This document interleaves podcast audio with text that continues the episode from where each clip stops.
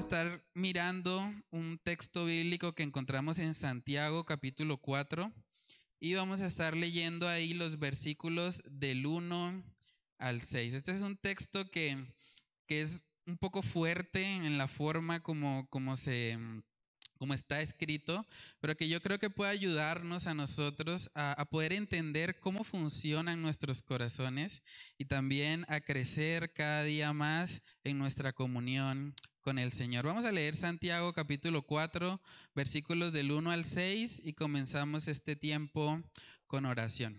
Dice ahí, ¿de dónde vienen las guerras y los pleitos entre vosotros? ¿No es de vuestras pasiones? las cuales combaten en vuestros miembros. Codiciáis y no tenéis. Matáis y ardéis de envidia y no podéis alcanzar. Combatís y lucháis, pero no tenéis lo que deseáis porque no pedís. Pedís y no recibís porque pedís mal para gastar en vuestros deleites. Oh almas adúlteras, ¿No sabéis que la amistad del mundo es enemistad contra Dios? Cualquiera pues que quiera ser amigo del mundo se constituye enemigo de Dios. ¿O piensas que la escritura dice en vano, el espíritu que Él ha hecho morar en nosotros nos anhela celosamente? Pero Él da mayor gracia.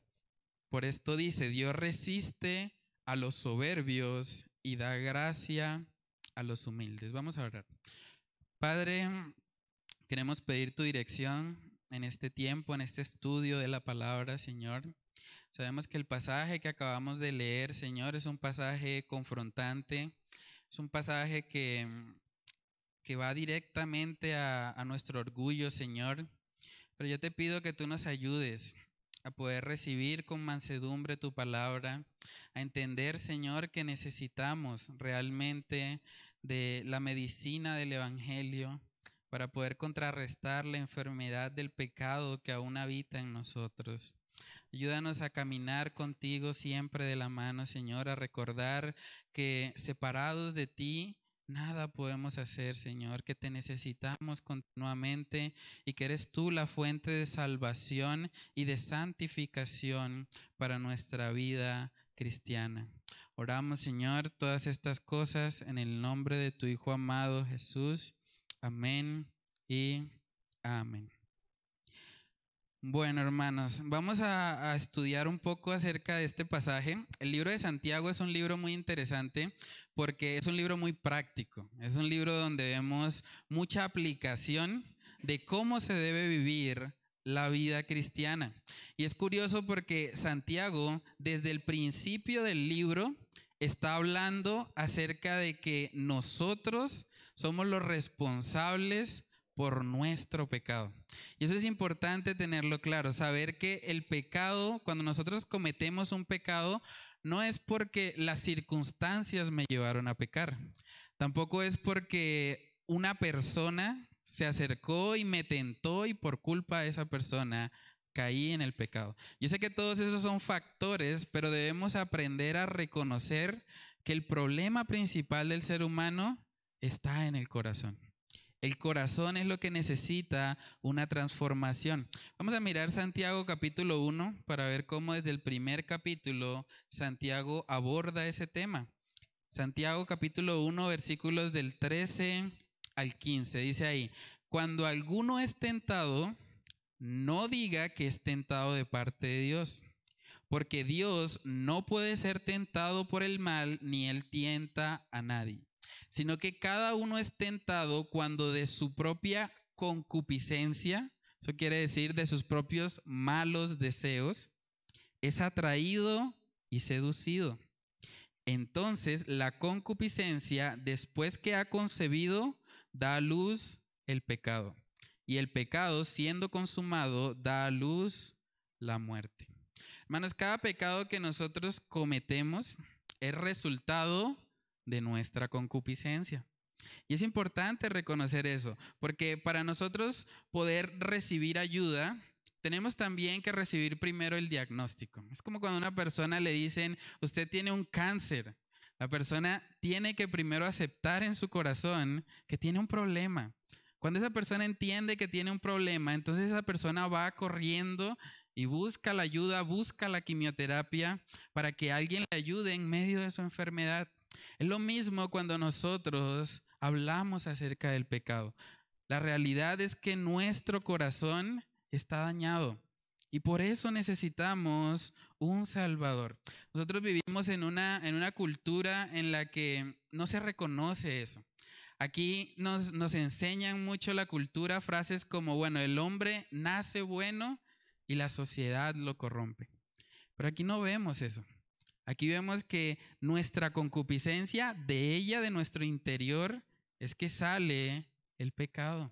También en muchas iglesias cristianas se ha metido esa idea de que todo pecado es porque hay un espíritu detrás. Entonces uno escucha gente diciendo, no, es que tiene el espíritu de adulterio. O no, es que él tiene el espíritu de la homosexualidad. O él tiene el espíritu de la mentira, el espíritu de la fornicación. Y casi que a cada pecado le han colocado un espíritu diferente. Pero aquí no vemos eso reflejado en la palabra de Dios. La palabra nos muestra que los responsables por nuestro pecado somos nosotros. Y es importante que nosotros entendamos eso para que aprendamos a luchar correctamente. Porque el enemigo principal de nuestras vidas lo llevamos en nuestro interior. Lo llevamos en nosotros. Es nuestro corazón pecaminoso.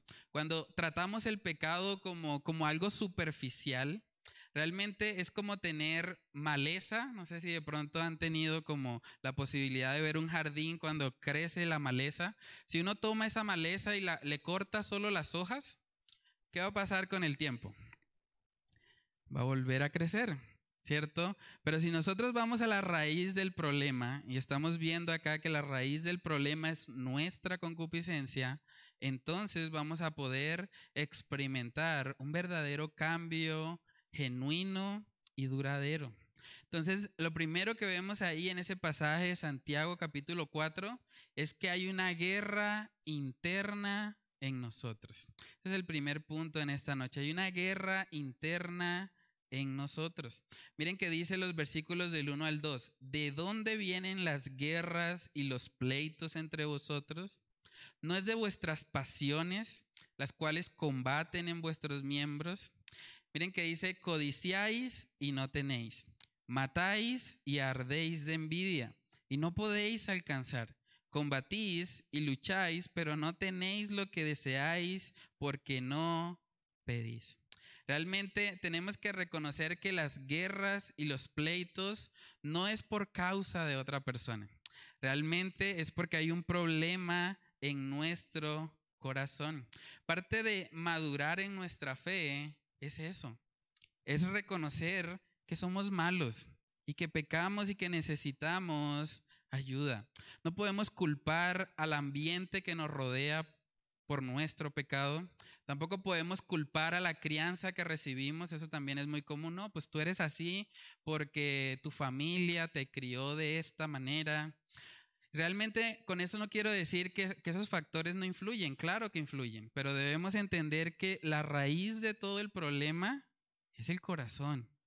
El corazón es lo que necesita una restauración. Tampoco podemos culpar a otros por causa de nuestro pecado. Saben que desde el principio, cuando Adán y Eva pecaron y Dios se acerca a ellos, lo primero que hicieron fue decir, no, la mujer que tú me diste, dijo Adán, y cuando le preguntaron a Eva, no, la serpiente, la que tú creaste.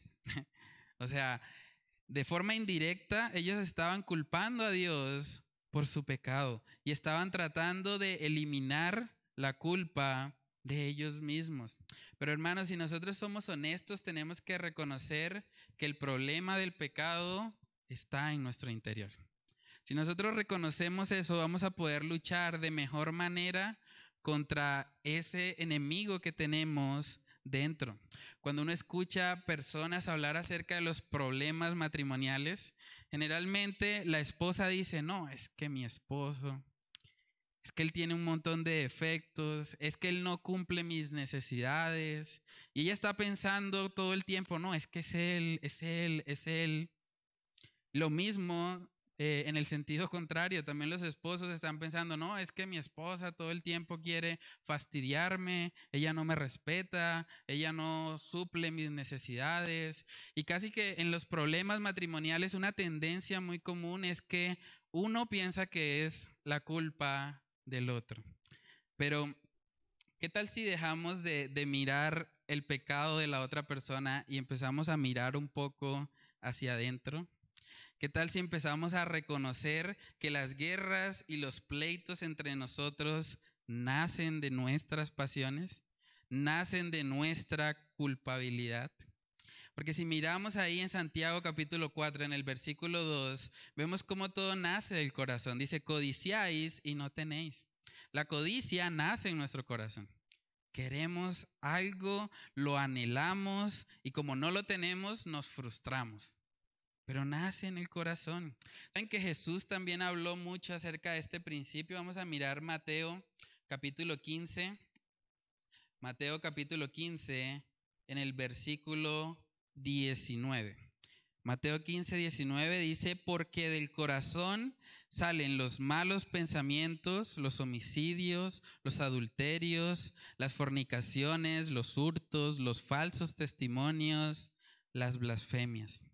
Esa es la realidad de un corazón que no ha conocido al Señor, de un corazón que realmente está consumido por su pecado.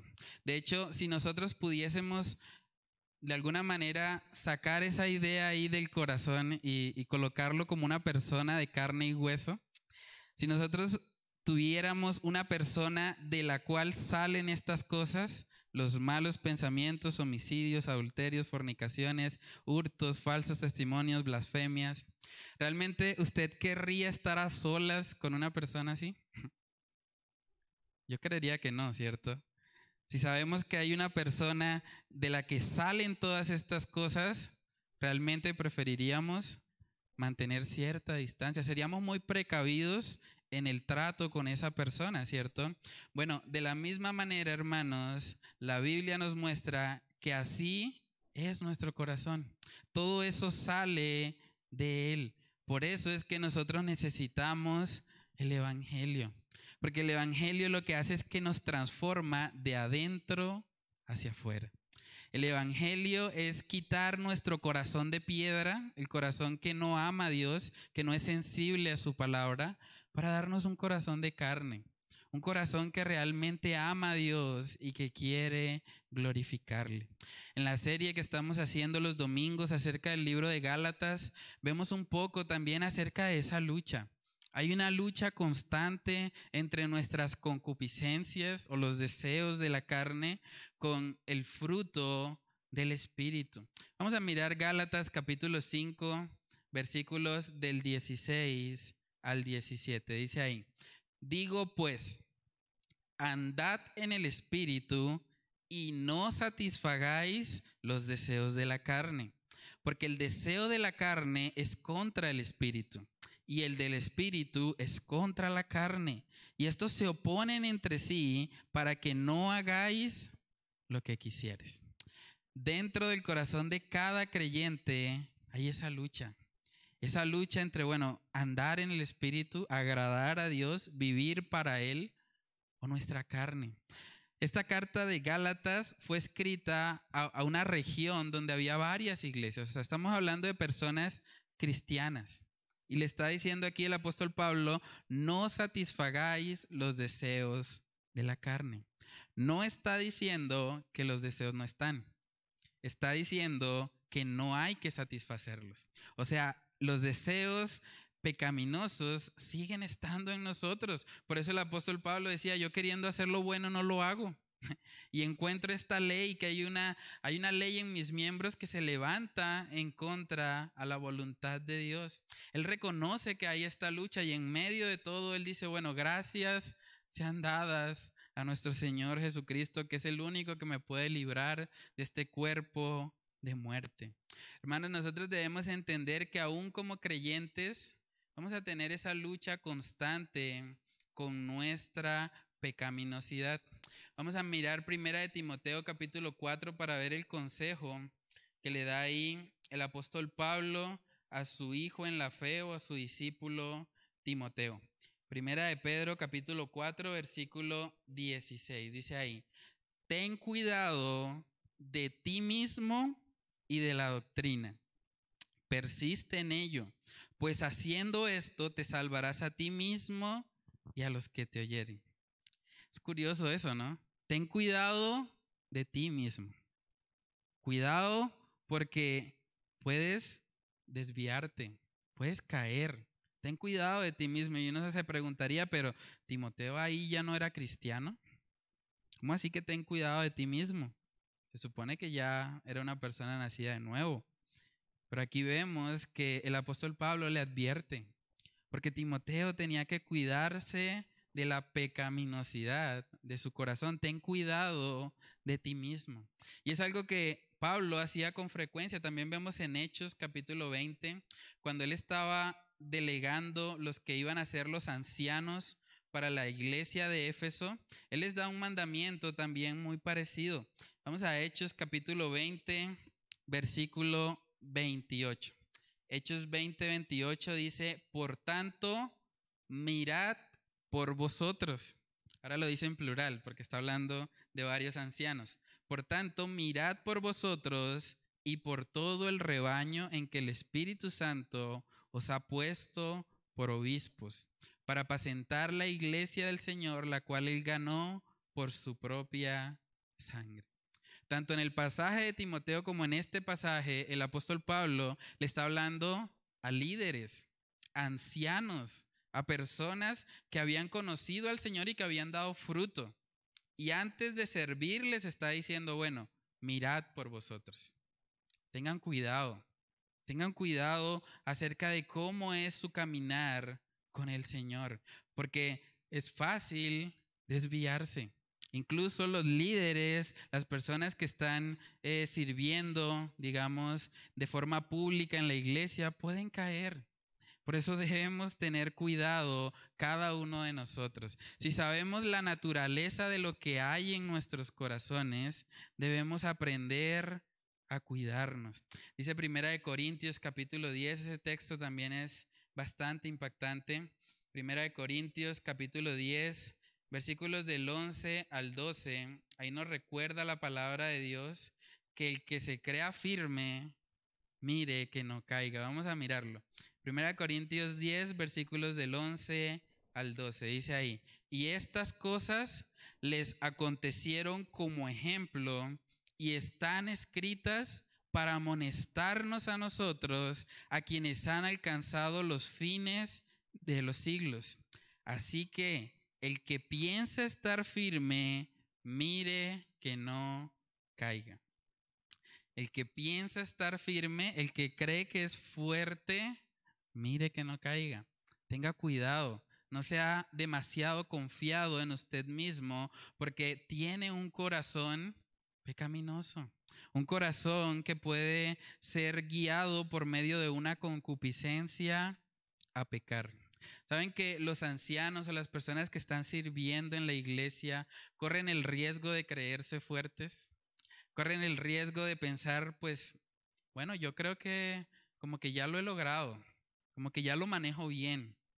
Pero ver los ejemplos del Antiguo Testamento, y ese es el contexto de 1 Corintios 10, ver los ejemplos de, de, hombres piadosos, hombres que amaban al Señor, y ver cómo muchos de ellos incluso pecaron, cayeron en cosas que, que, no agradaban al Señor, yo creo que eso debe alertarnos a nosotros y debe animarnos a buscar más del Señor y a no hacer el ministerio en nuestras propias fuerzas, a no creer que somos capaces. Saben que David, después de que venció a Goliat, hizo, mejor dicho, fue grandemente usado por Dios en ese momento, después de esa victoria espiritual, lo vemos pecando, lo vemos adulterando, lo vemos incluso planeando un asesinato. ¿Qué pasó con David, un hombre conforme al corazón de Dios? Pero vemos que el descuido de su vida espiritual lo llevó al pecado. Vemos algo parecido también en la vida de Salomón. Salomón pidió sabiduría. Dios le dijo a Salomón, pídeme lo que quieras, Y él pudiendo pedir cualquier cosa, él pidió sabiduría. Y después de ese evento que uno dice, qué hombre tan piadoso, qué hombre, cómo ama al Señor Salomón, después de eso vemos que él pecó. Pecó, se juntó con mujeres que no debía haberse juntado y su corazón fue desviado. El mismo Noé. Vemos a Noé que Dios lo utilizó para formar el arca y que a través de esa arca se salvó Noé y su familia del diluvio. Y uno diría, wow, qué hombre de fe Noé. Nunca había llovido en la tierra y él preparó el arca y se salvó él y su familia. Qué hombre tan espiritual. Saben que después de esa victoria espiritual, vemos a Noé emborrachándose. Hermanos, cuando nosotros pensamos en esos ejemplos, de verdad que debemos ser retados para buscar siempre del Señor. No nos confiemos, no pensemos que lo hemos logrado, que ya lo tenemos bajo control. Debemos reconocer que hay maldad en nuestro corazón y que esa maldad solamente puede ser contrarrestada por medio del Espíritu Santo, caminando en comunión con el Señor. Entonces preguntémonos a manera de reflexión, ¿cómo lidias tú con la concupiscencia de tu corazón? Cuando, cuando llegan esos deseos de pronto de, de hacer algo que no le agrada al Señor, ¿cómo manejas eso? ¿Culpas a las circunstancias, a la crianza que tuviste o a las personas a tu alrededor por el pecado que mora en ti? ¿O reconoces que efectivamente estás dañado y que necesitas ayuda? Preguntémonos también, ¿tú te crees lo suficientemente fuerte para enfrentar un día completo sin hacer tu devocional? A veces pensamos que el problema es que somos débiles, ¿no? Pero realmente yo creo que el problema en nuestra vida cristiana no es que somos débiles, más bien es que nos creemos fuertes.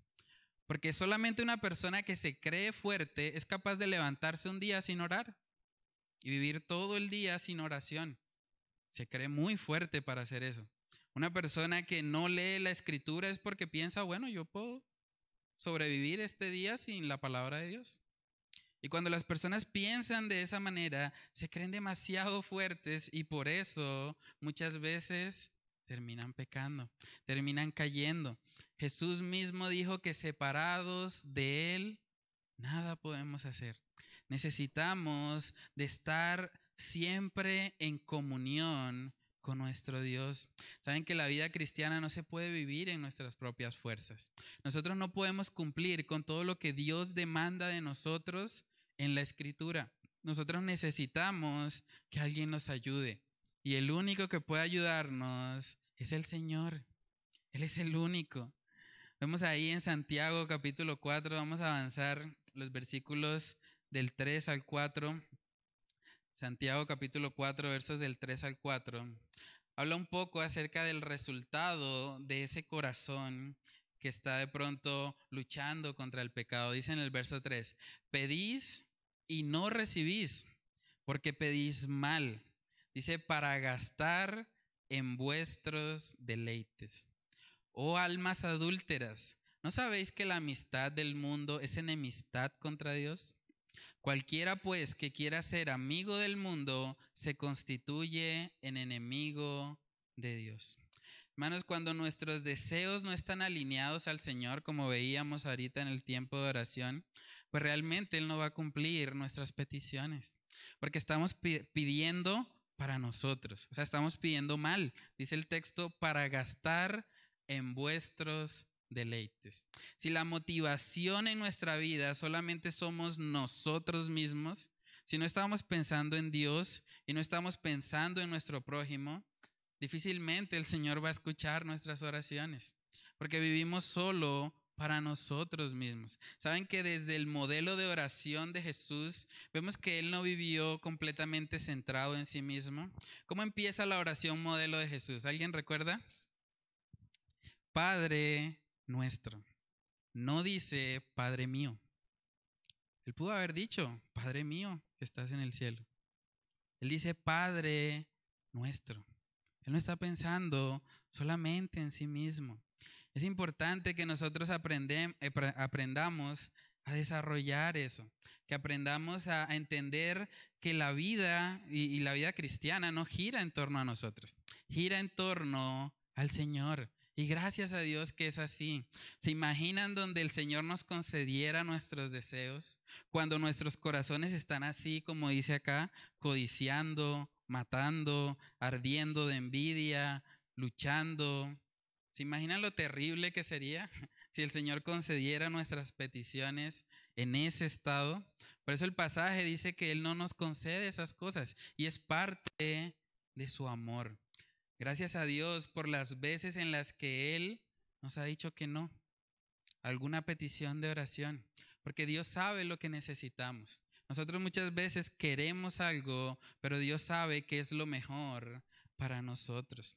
Es curioso ahí también en ese pasaje que se utiliza la expresión o almas adúlteras. Almas adúlteras. Y uno podría pensar, pero ¿por qué hablar de adulterio en ese contexto si no está hablando puntualmente a los esposos? Pero nótese que lo que dice que es adúltero son las almas. O sea, las almas son adúlteras cuando cambian el amor de Dios.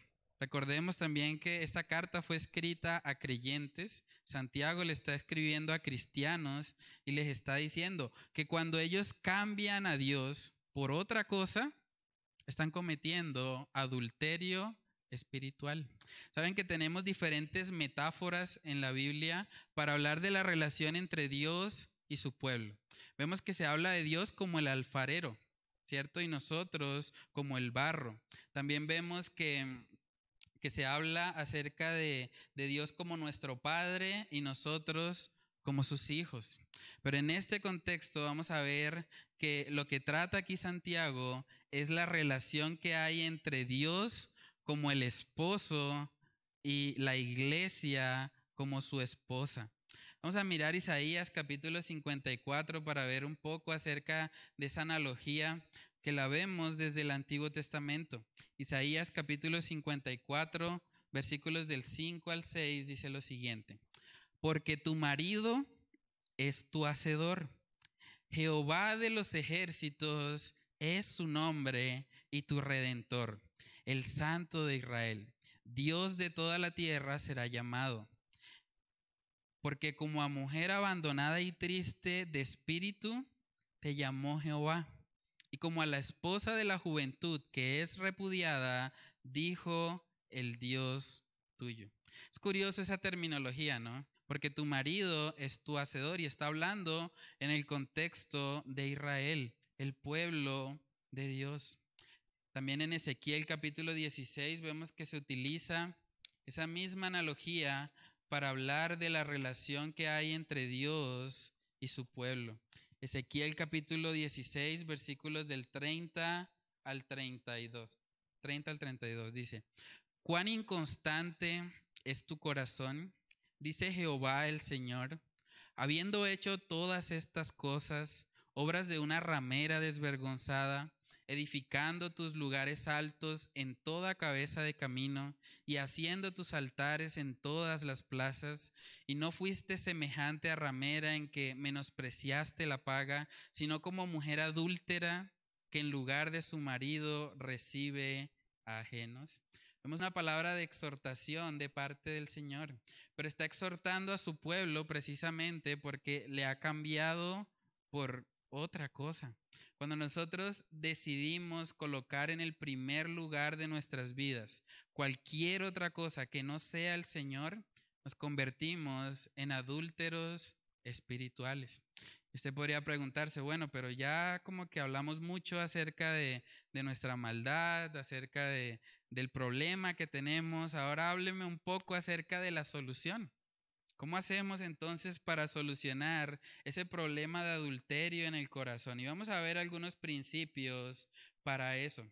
En Romanos capítulo 6 aprendemos que debemos considerarnos a nosotros mismos como muertos al pecado. Vamos ahí.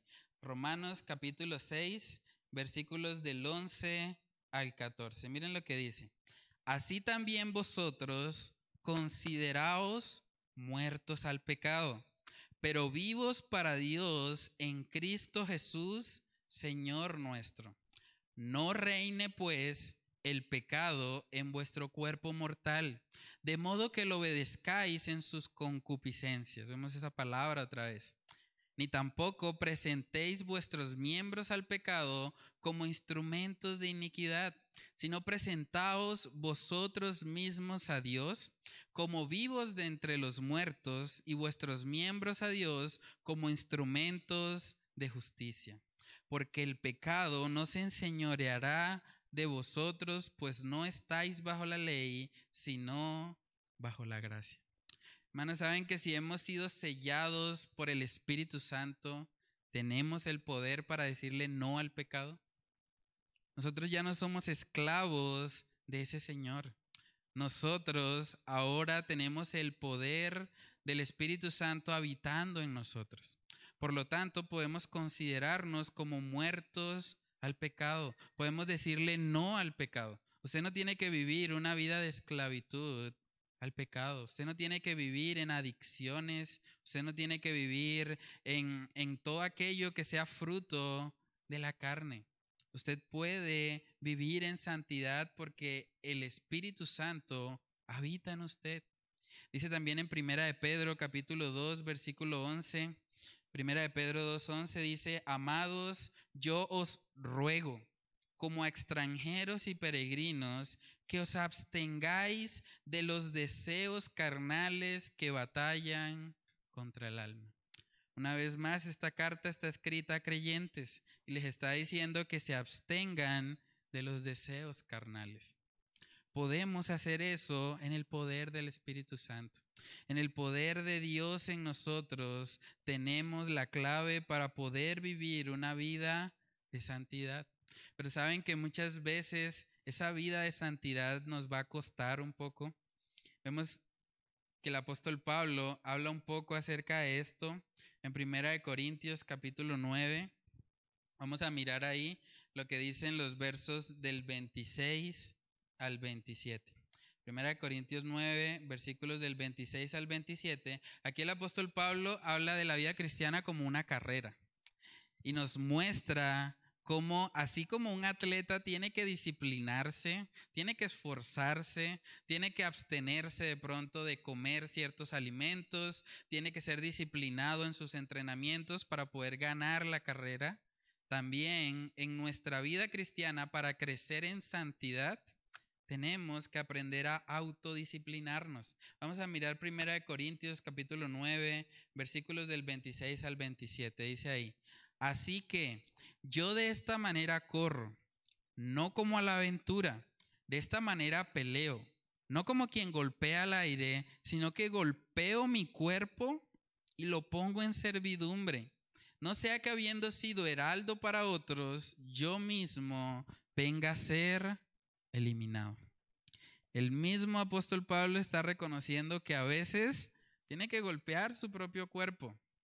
No literalmente, pero tiene que aprender a, a autodisciplinarse, a no permitir que su cuerpo, sus concupiscencias reinen en su vida. Él tiene que aprender a decirle no al pecado, a decirle no a su carne, a vivir realmente conforme a lo que Dios ha establecido en su palabra.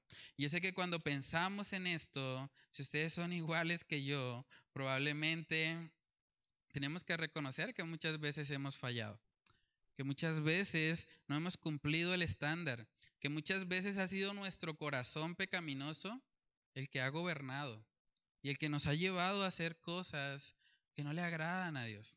Pero saben que si ese es su caso, yo quiero animarles a que, a que miremos también lo que dice la palabra de Dios en Primera de Juan capítulo 2. Yo creo que este es uno de los textos más consoladores para todos aquellos que fallamos, para todos aquellos que no cumplimos con el estándar.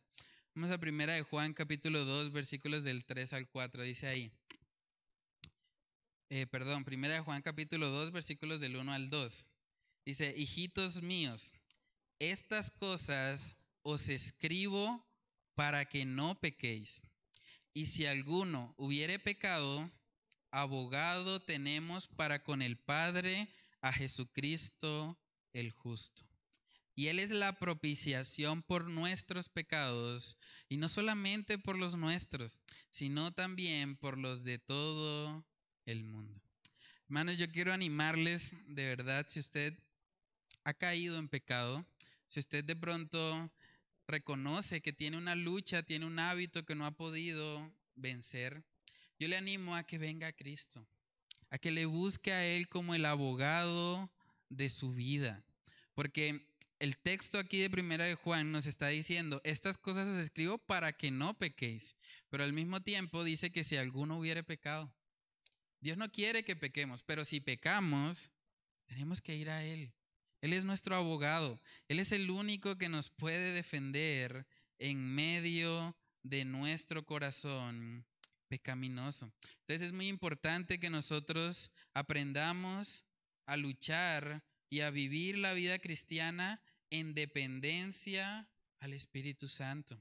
Y vamos a mirar ahí los últimos dos versículos de Santiago 4. Vemos en el versículo 5 que dice, o pensáis que la escritura dice en vano, el Espíritu que Él ha hecho morar en nosotros nos anhela celosamente, pero Él da mayor gracia. Por esto dice, Dios resiste a los soberbios y da gracia a los humildes.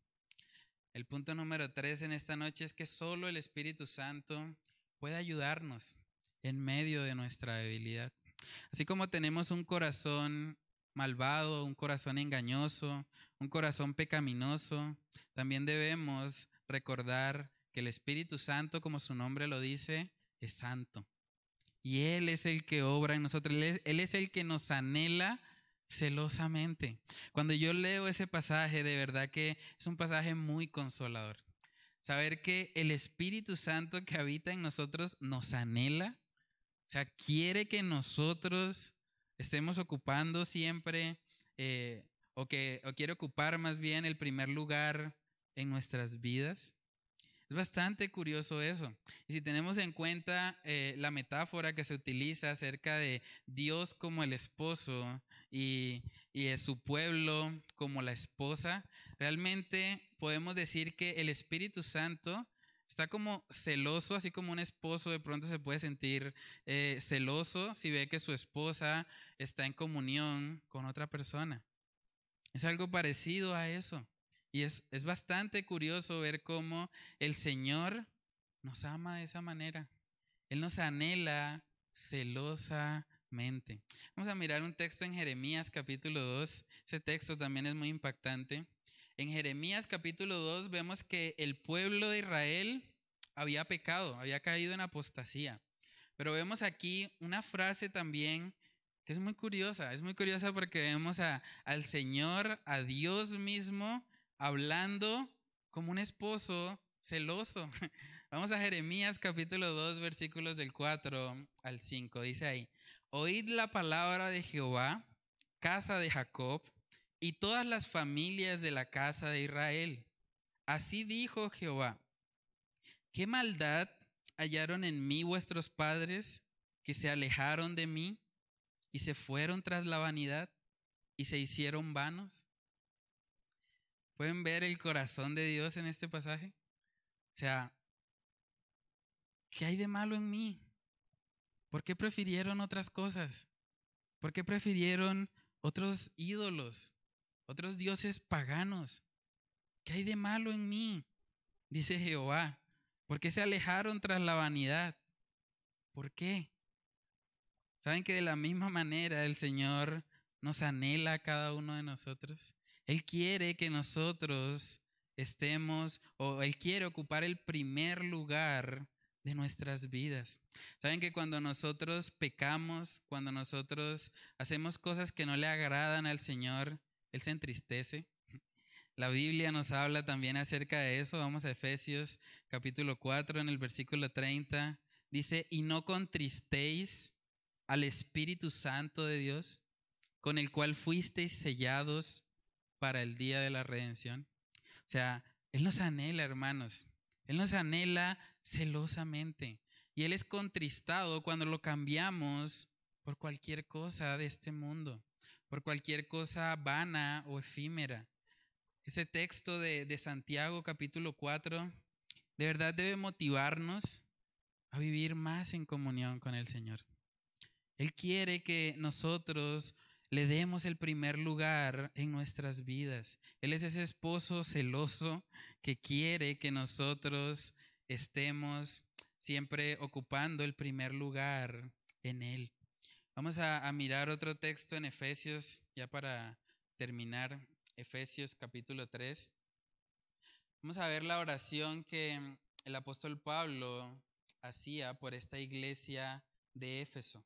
Efesios capítulo 3 versículos del 14 al 19. Dice ahí, por esta causa doblo mis rodillas ante el Padre de nuestro Señor Jesucristo, de quien toma nombre toda familia en los cielos y en la tierra, para que os dé, conforme a las riquezas de su gloria, el ser fortalecidos con poder en el hombre interior por su espíritu, para que habite Cristo por la fe en vuestros corazones, a fin de que arraigados y cimentados en amor, seáis plenamente capaces de comprender con todos los santos cuál sea la anchura, la longitud, la profundidad y la altura y de conocer el amor de Cristo que excede a todo conocimiento, para que seáis llenos de toda la plenitud de Dios. La oración de Pablo por estos creyentes es que fuesen fortalecidos en su interior, en su interior por su espíritu, porque cuando el Espíritu Santo está gobernando nuestros corazones, lo que va a pasar de ahí en adelante es que vamos a estar plenos. Vamos a poder contemplar el amor de Dios, el amor de Cristo que excede a todo conocimiento. Entonces preguntémonos, ¿estamos caminando así con el Señor? ¿Estamos viviendo en su plenitud? ¿Le estamos dando a Él el primer lugar de nuestras vidas? ¿O le estamos dando motivos para que Él más bien esté celoso? Para que Él realmente sea contristado, como dice también en Efesios. Entonces, que el Señor, hermano, sea ocupando el primer lugar de nuestras vidas. Y si usted nunca ha tenido de pronto esa, esa relación con Él, si usted no ha tenido de pronto esa intimidad, yo le animo también a que hoy pueda ser el día de salvación. La Biblia dice que si usted reconoce que ha pecado, usted reconoce que solamente a través de Cristo Jesús puede encontrar salvación, usted puede ser salvo hoy. Jesús mismo dijo, y el que a mí viene, no le echo fuera. Si usted viene a Cristo, si viene a Él con un corazón contrito y humillado, reconociendo que ha pecado, que su pecado le aleja de Dios, y lo reconoce a Él como el único y suficiente Salvador de su vida, usted puede ser salvo. Y una vez usted ha sido salvo, va a ser sellado por el Espíritu Santo y va a poder vivir en esa comunión que Él anhela tener con usted. Entonces, de verdad, yo les animo si, si no han tomado esa decisión, a que hoy sea el día de salvación, o si ya lo hemos hecho, que vivamos en continua comunión con el Señor. Vamos a orar. Padre, te damos muchas gracias, Señor, por este tiempo, por la oportunidad, Señor, que tú nos permites de abrir tu palabra y de poder ver, Señor, cómo Tú anhelas, Señor, nos anhelas celosamente, Señor. Padre, yo no puedo entender completamente por qué tú nos amas, como dice tu palabra que nos amas. Padre, ayúdanos a, a no contristarte, ayúdanos a no creernos fuertes en nosotros mismos, sino que cada día, Señor, seamos más dependientes de ti, que cada día reconozcamos que necesitamos de tu gracia, que necesitamos de tu favor, que separados de ti, Señor, nada podemos hacer.